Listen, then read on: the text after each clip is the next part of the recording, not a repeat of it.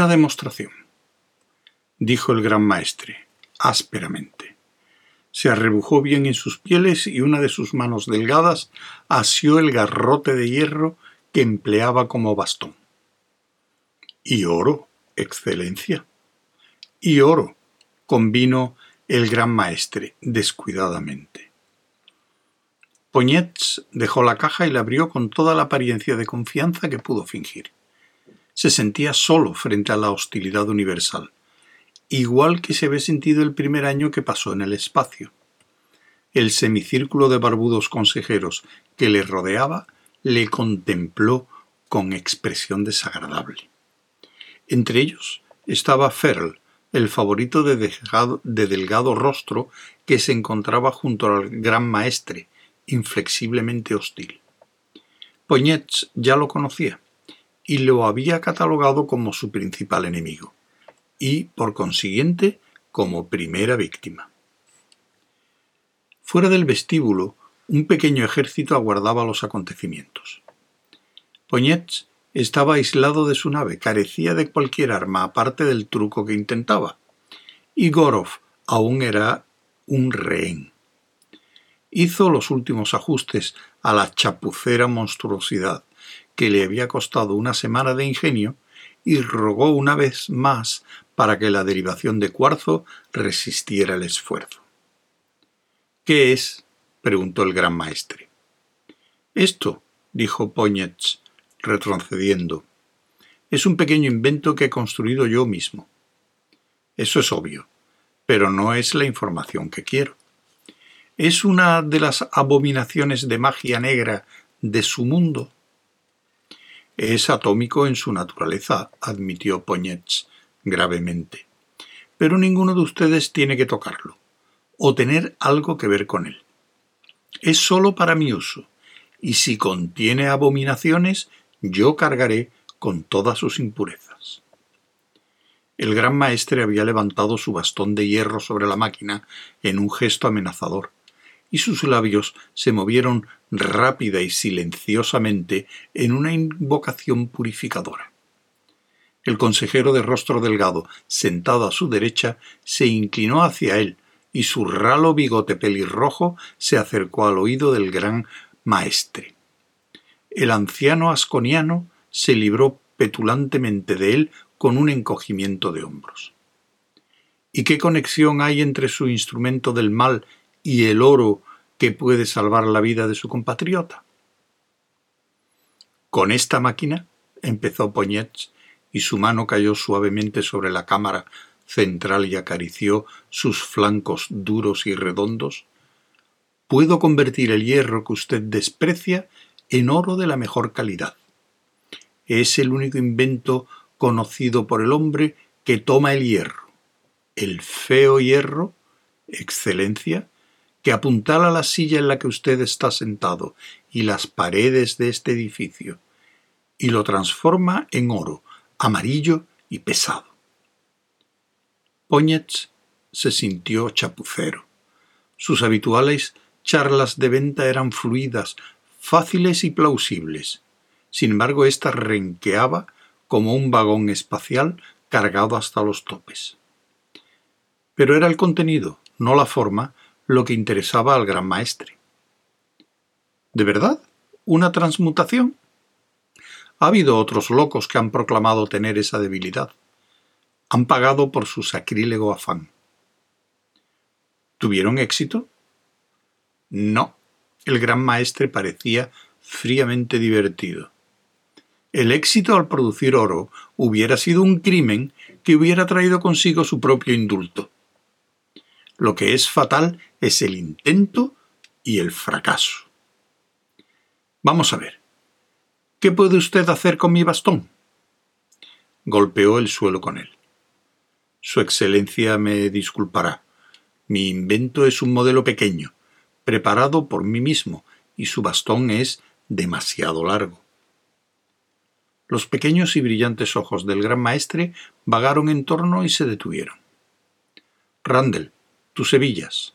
Vamos, hombre, se te pagará el doble del valor si fuera necesario. Las hebillas pasaron a lo largo de la fila, de mano en mano. El gran maestre las sopesó pensativamente. Aquí tiene, dijo, y las tiró al suelo. Póñez las recogió.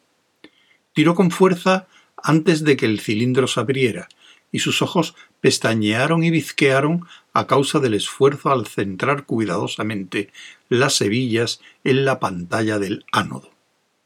Más tarde sería más fácil, pero aquella vez no podía haber ningún fallo. El transmutador casero crepitó con malevolencia durante diez minutos, mientras el olor a ozono se hacía débilmente perceptible. Los asconianos retrocedieron murmurando, y Ferl volvió a susurrar urgentemente en la oreja de su gobernante. La expresión del gran maestre era pétrea. No se movió. Y las hebillas se convirtieron en oro. Póñez las sacó, presentándolas al gran maestre mientras murmuraba Excelencia. Pero el anciano vaciló y después las rechazó con un gesto. Su mirada se posó en el transmutador. Póñez dijo rápidamente Caballeros, esto es oro, oro de ley. Pueden someterlo a cualquier prueba física o química, si lo desean de ninguna manera puede ser identificado como distinto del oro natural.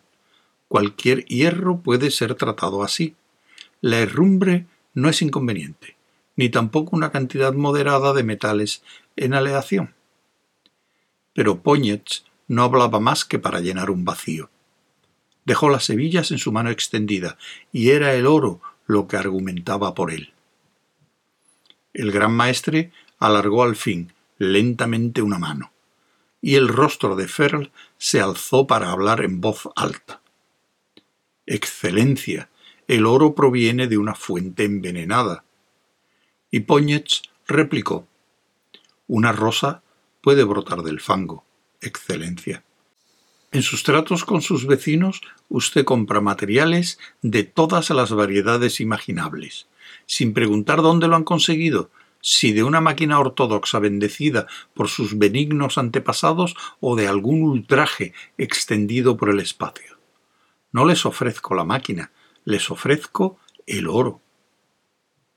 Excelencia, dijo Ferl, usted no es responsable de los pecados de extranjeros que trabajan sin su conocimiento y consentimiento pero aceptar este extraño pseudo oro, hecho pecadoramente de hierro en su presencia y con su consentimiento, es una afrenta a los espíritus vivos de nuestros sagrados antepasados. Pero el oro es oro, dijo el gran maestre, dudosamente, y no es más que el intercambio con la pagana vida de un traidor convicto. Ferl es usted demasiado riguroso. Pero retiró la mano. Póñez dijo, Su excelencia es la sabiduría misma. Considerar la cesión de un pagano es no perder nada para sus antepasados, mientras que con el oro que han obtenido a cambio pueden ornamentar los sepulcros de sus sagrados espíritus. Y, seguramente, si el oro fuera malo en sí, si tal cosa fuera posible, la maldad se marcharía necesariamente una vez el metal fuera dedicado a un uso tan piadoso. Por los huesos de mi abuelo, dijo el gran maestre con sorprendente vehemencia. Sus labios se abrieron en una extraña sonrisa. Ferl, ¿qué opina de este jovencito? La declaración es válida. Es tan válida como las palabras de mis antepasados. Ferl dijo sombríamente. Así parece. Admito que la validez no puede ser concedida por el espíritu maligno. Lo haré aún mejor, dijo Póñez súbitamente. Tengan el oro en prenda, pónganlo en los altares de sus antepasados en calidad de ofrenda y reténganme durante treinta días. Si al cabo de este tiempo no hay evidencia de desagrado, si no ocurre ningún desastre, seguramente será prueba de que el ofrecimiento ha sido aceptado. ¿qué mejor garantía puedo darles? Y cuando el gran maestre se puso en pie para buscar alguna muestra de desaprobación, ni un solo hombre del consejo dejó de hacer señales de asentimiento. Incluso Ferrell mordisqueó el extremo de su bigote y asintió cortésmente. Poñetz sonrió y meditó sobre las ventajas de una educación religiosa.